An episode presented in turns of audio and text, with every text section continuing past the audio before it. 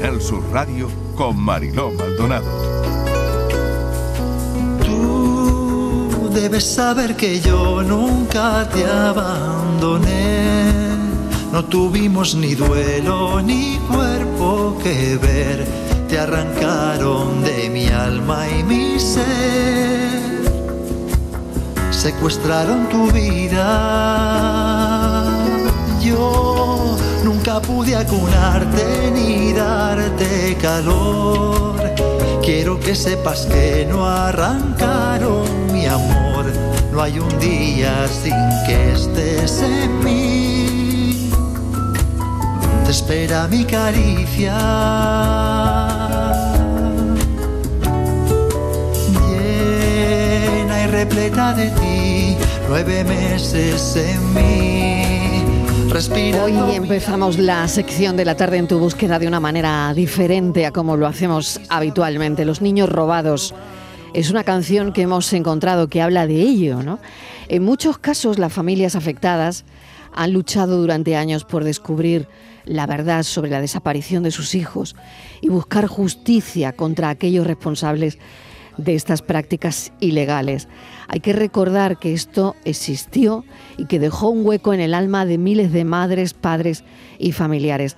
Los niños robados, por otro lado, trataron de descubrir su verdadera identidad, su origen. Esta pérdida de identidad que, eh, que duda cabe que genera conflictos internos y emocionales a lo largo de las vidas ¿no? de estos niños robados, que muchas veces pues, no terminan sabiendo quién, quiénes eran sus padres. ¿no?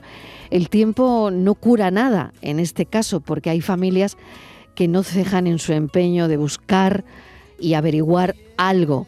Patricia Torres, bienvenida. Hoy queríamos mirar hacia esto por una razón. Sí, Marilo, buenas tardes. Hoy queremos contar la historia de Humildad Calvente. Humildad y su esposo Emilio tuvieron a su primera hija el 3 de mayo de 1977 en Sevilla. A Humildad le hicieron una cesárea, pero en ningún momento le informó a su marido de, de esto. Más tarde le aseguraron que su hija había muerto. No les dejaron verla ni tampoco enterrarla. Ella no ha dudado durante este tiempo de que su bebé fue robado. Humildad es una de esas madres coraje que no ha desistido en su búsqueda y a día de hoy continúa en ella. Entre 200.000 y 300.000 personas podrían haber sido niños robados durante el franquismo y los primeros años de la transición. Personas que fueron separadas de sus padres al nacer y dados en adopción a otras familias a cambio de dinero y a través de irregularidades y documentos falsificados de tramas corruptas en médicos, jueces y religiosos. La historia de humildad no acaba aquí, al igual que tampoco acaba la de cientos afectados que actualmente viven esta pesadilla. Ella sueña algún día con abrazar a aquella hija que le fue arrebatada. Ojalá, humildad, humildad calvente, bienvenida. ¿Qué tal? ¿Cómo está? Hola, buenas tardes. Bueno, nos han contado su historia eh, y queríamos trasladar a nuestra audiencia hoy en, en esta sección pues su, su, vivencia. Cuéntenos qué pasó, humildad.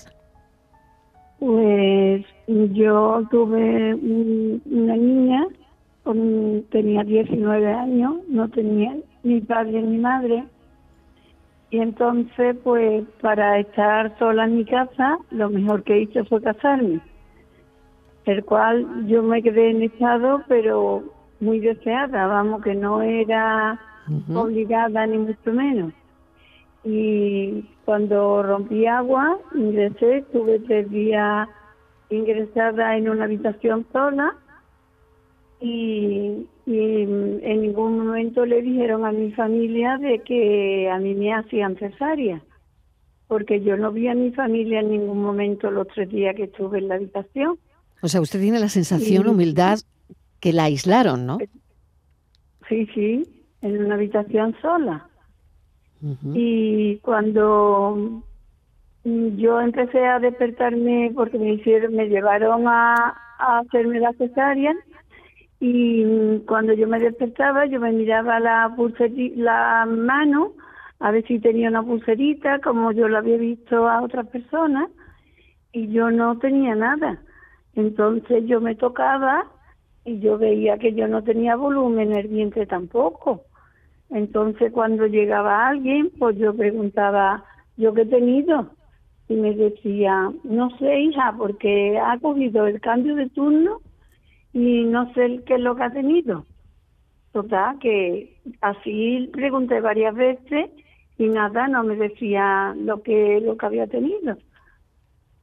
Pero yo, mm, a pesar de eso, mm, yo no parece que no estaba normal, parece que estaba como aletargada, como no dándome cuenta de lo que me había sucedido. Pero llegó el momento, me subieron a planta y el nido vacío. Pero vamos, que a mí como que no me afectó mucho de que yo no, no veía a mi bebé ni nada de eso. Yo me di cuenta más cuando ya estuve en mi casa. ¿Pero qué le dijeron? ¿Qué le dijeron, humildad? Yo, sí. ¿Qué le dijeron a usted? Pues a mí no me dijeron nada. A mí no me llegaron a decir en ningún momento que mi niña había fallecido. Lo sabía solamente mi familia. Eh, la niña era incompatible con la vida y había fallecido. El cual no fue así porque yo he intentado de, de recopilar datos y documentos y por más que iba al hospital no me daban documentación. Me llegaron a decir que me podían poner una querella contra mí. Encima. y, a nadie, y a nadie le enseñaron em, el bebé o, la niña en este caso, ¿no? No, no, a nadie, a nadie, ni a mi marido, ni a mi suegra, ni a mi hermana, a nadie. Mi suegra y mi hermana insistían porque a mi marido le dijeron que como la niña mm, venía mal formada, era incompatible con la vida, que me dijo que no la viera, porque le iba a quedar más recuerdo, claro. Si eso te lo dice un médico, pues la verdad que te lo crees. Pero humildad, humildad. sí. humildad, soy Patricia, eh, disculpe, pero su hermana insistió y al final sí le enseñaron algo envuelto en gasa, ¿no? Un, envoltorio de gasa nada más, pero ni, ni carita, ni cuerpo, nada. Nada le enseñaron. Y después, mm, cuando yo mm, fui al cementerio, para quería saber dónde estaba mi hija, y, y mi niña me dijeron que estaba en una fosa común, porque el motivo estaba en una fosa común cuando yo tenía una póliza de seguro desde que nací y mi marido también tenía la suya. Entonces, no ¿qué edad, tendría? Nos casamos, la hicieron, la pusimos en común y a mí en ningún momento me pidieron una póliza. ¿Qué edad tendría su hija ahora mismo? Pues mi hija podía tener 46 años. Nació el 23 de mayo de 1977 en Virgen del Rocío. Mm. Sin duda, Marilo, la única forma eh, de, encontrar a, la hija de, humildad es que la familia pues le, le, cuente que es adoptada y que hay posibilidad de que fueran niños robados eh, en, esa, en esa época, ¿no? Humildad. Claro, porque verá lo que yo siempre desde que nació mi hija he tenido la duda y mi marido también de que mi hija no fue muerta, mi niña mm, me la quitaron. Además, a mí me, me dijeron en todo momento que era incompatible con la vida y había muerto. Pero cuando yo he podido conseguir documentación, porque yo la primera documentación que conseguí fue porque la pareja de mi hijo se quedó embarazada y busqué el achaque de decir que necesitaba antecedentes familiares. Y me dieron algunas hojas, pero no lo ponía todo. Y cuando salió lo de la asociación y pude conseguir documentación, bueno, mi niña tiene un, daño hecho como si lo hubiesen tirado 20 veces al suelo. La médula rota, las cervicales, mm, la, la columna partida, ¿Cómo puede tener una niña con cesárea, puede tener tanto daño hecho? Imposible, ¿no? O sea que de entrada usted cree que el informe clínico de aquel momento canta, es decir, que no, que, es eh, fabulado, ¿no? Claro, es que a mí en ningún momento me dijeron que mi niña tenía tanto daño hecho. Yo eso ya lo he visto después con los papeles de, de la autopsia. ¿Cómo ha ido la investigación, Humildad? ¿Que, ¿En qué punto? La en qué punto investigación, están? Mm, mm, pues ayuda ninguna, investigación ninguna. Pones una denuncia y te las y te las archivan. Es decir, que mm, de investigar no están investigando nada. Y le da, pone en la denuncia, te las archivan por falta de pruebas. Pero vamos a ver qué pruebas. Si lo está poniendo todo, si ya lo yo es, es que doy hasta nombre de médico, lo doy todo, porque lo tengo todo. Humildad, ya usted que, tiene... ¿qué más quiere? Sí, humildad, usted tiene dos hijos, pero le Yo falta una pieza para completar el, el puzzle de su vida. Necesita cerrar heridas. Correcto. Y esto es una tortura que se tiene toda la vida, ¿eh?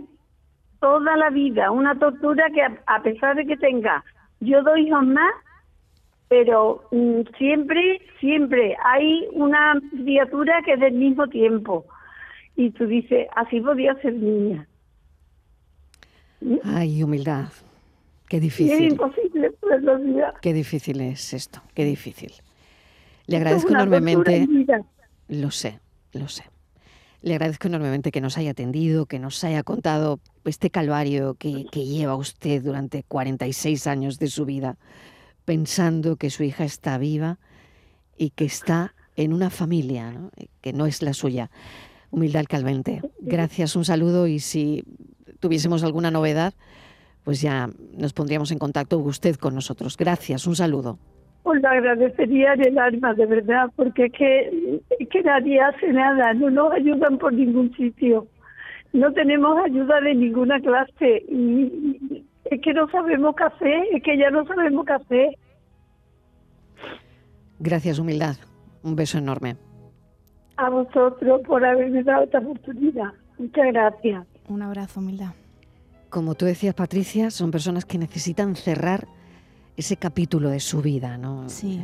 Está clarísimo, ¿no? Sí, Pero qué duro, qué duro. Sí. Hablamos con ellos una y otra vez, Mm. pero no, no te acostumbras, ¿no? A Sí. algo así, algo tan tremendo que ocurrió en este país. Gracias, Patricia Torres. A ti un abrazo. Un saludo. La tarde de Canal Sur Radio Con Mariló Maldonado. También en nuestra app y en canalsur.es.